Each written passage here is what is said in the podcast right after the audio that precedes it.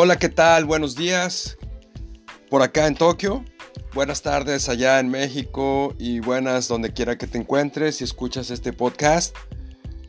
Eh, comienzo eh, este podcast número 3 agradeciendo nuevamente a los 27 escuchas del podcast anterior sobre AMLO, sus 100 primeros días y el municipio en México. Gracias, gracias eh, por ese tiempo que le dedican a escuchar.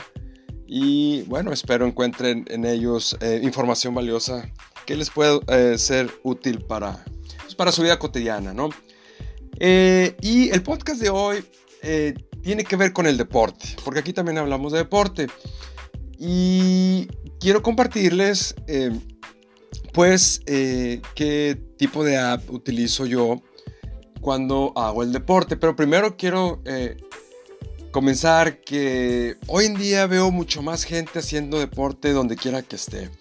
Cuando viví en Ciudad de México, en los parques, eh, cada mes que iba principalmente allí al de Chapultepec, me quedaba cerca de donde vivíamos, eh, era mayor la cantidad de personas que veía corriendo, trotando, caminando, haciendo ciclismo, etc. Y esa es una muy buena noticia, ¿no? Acá en Tokio es lo mismo. Eh, en las mañanas y en las tardes cuando voy al parque olímpico que queda cerca aquí de, la casa olímpico del 68, del 64, perdón, en el 68 fueron en Ciudad de México. Este, también es eh, muy inspirador ver gran cantidad de personas de, todos eh, de todas las edades haciendo ejercicio, ¿no? Y bueno, pues para hacer ejercicio utilizamos diversas herramientas, ¿no? Obviamente el equipamiento que que debemos de, de, utilizar, valga la redundancia, eh, dependiendo del deporte que hacemos, ¿no? Para mí el deporte, la verdad, es algo eh, no tan viejo. En mi infancia yo, y ahora me explico, en mi infancia yo hacía mucho deporte, fútbol americano principalmente, pero después toda mi prepa y después eh, casi toda la prepa y, toda la carrera hasta el 2015 no hice deporte. Era un huevonazo, la verdad.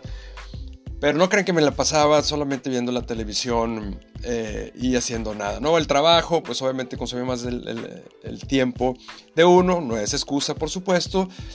Pero prefería eh, invertir ese tiempo de ocio que me quedaba en leer eh, libros o artículos o el periódico la lectura, pues. ¿no? Entonces, en el 2015 eh, retomé el ejercicio con la bicicleta, en parte debido a que em, comencé a llevar a mi hijo a, eh, a la escuela, al kinder, en ese entonces en la bici, pero esa es otra historia que después contaré. Eh, y en ese mismo año decido dedicarme fuertemente, digámoslo así, a la bicicleta, ¿no? comencé en marzo del 2015 me compré mi bicicleta, una montaña, una Trek Marlin 7. Muy buena bici, todavía la tengo, la tengo ahí en Saltillo.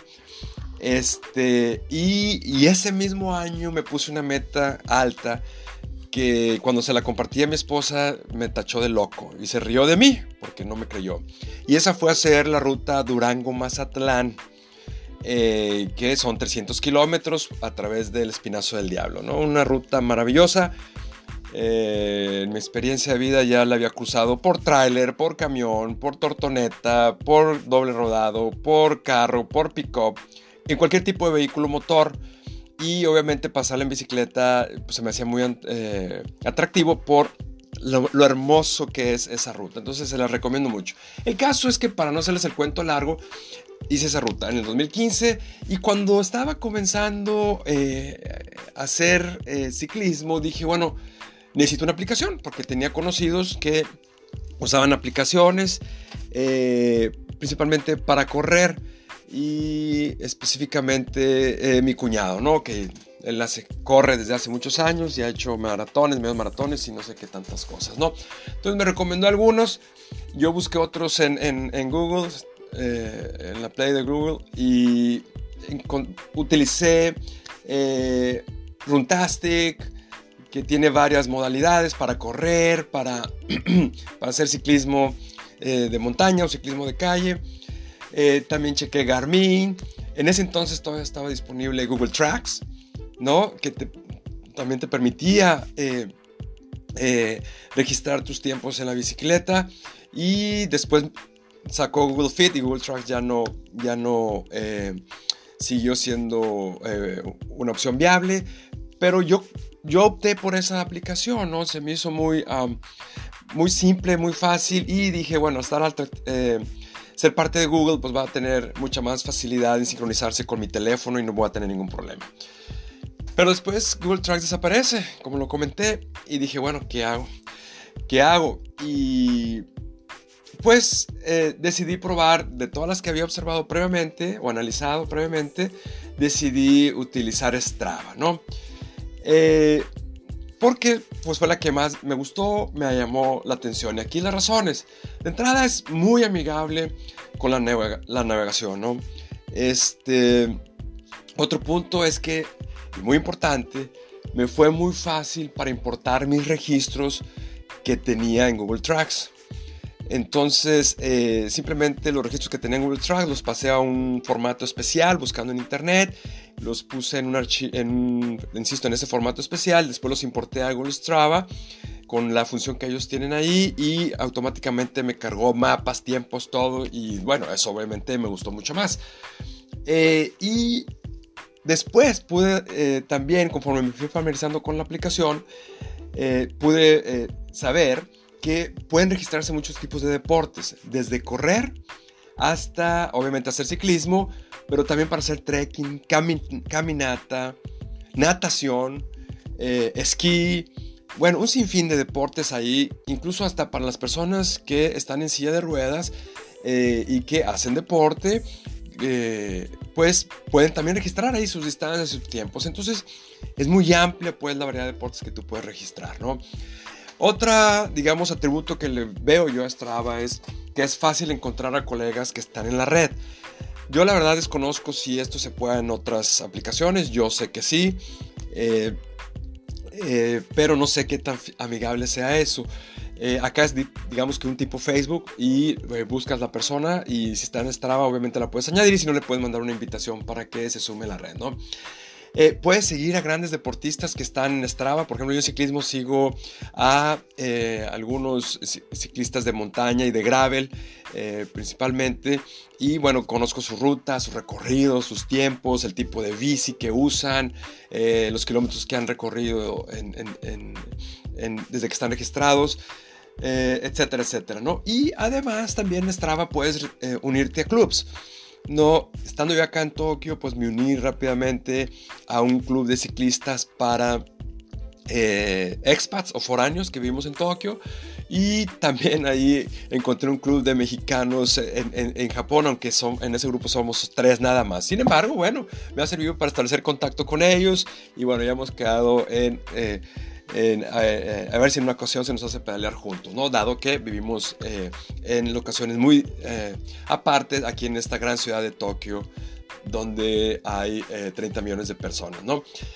ya para terminar, comento simplemente que Strava, como cualquier otra aplicación, no es perfecta. tiene a veces, el principal problema que yo le encuentro es que en ocasiones, cuando vas a registrar una nueva actividad, en mi caso, correr o hacer ciclismo, eh, cuando le doy iniciar la actividad, eh, no me registra eh, la señal de GPS de manera inmediata. Entonces, si yo empiezo a correr así o a hacer ciclismo, la señal de GPS va a retomarse en un minuto, dos minutos o tres minutos o cinco minutos después y esa distancia que yo recorrí ya no me la va a grabar, sino que comienza a grabar a partir de que el GPS eh, eh, lo capta la aplicación, ¿no? Entonces, este, digamos, es el pero, es ocasional. Esto no sucede eh, siempre que voy a hacer ejercicio, digamos una vez cada mes o dos veces cada mes. Aunque pues sí te genera cierta, eh, pues no estrés, pero sí dices, ay, bueno. Eh, eh, ahora es gratuita, ¿no? Y no, no quiero digamos, las perlas de la Virgen. Entonces, bueno, me tengo que aguantar y es tolerable ese tipo de situación. Por cierto, en Strava hay una membresía premium que tú puedes contratar, ahí vienen los precios eh, y te ofrece mucho más servicios, eh, ¿no? Eh, como por ejemplo enviar mensajes o el recorrido en vivo, enviar el recorrido en vivo a tus seres queridos en caso de que quieres que te monitorean si vas a algún lugar que es peligroso, etcétera, ¿no? Entonces, este, pues esta es una aplicación, insisto, que a mí me ha servido mucho. Eh, entiendo yo que los corredores, eh, muchos usan el Nike o la aplicación de Nike y ah, es muy buena, yo supongo, no sé. Bueno, bueno, esta es otra opción y pues ahí está. Es Strava y se la recomiendo. Y hasta aquí pues el podcast del día de hoy, amigos. Eh, recordarles solamente que si se han perdido los podcasts anteriores, los pueden escuchar en mi página web www.localeando.com y este espero pronto subirlos a plataformas como Spotify. Gracias por las sugerencias que me han hecho eh, y también a Google Podcasts y Apple. Entonces, poco a poco, soy nuevo en esto y bueno, eh, estoy entendiéndole apenas. Muchas gracias por su tiempo, por su paciencia y mucho éxito donde quiera que te encuentres. Ánimo y hasta la próxima.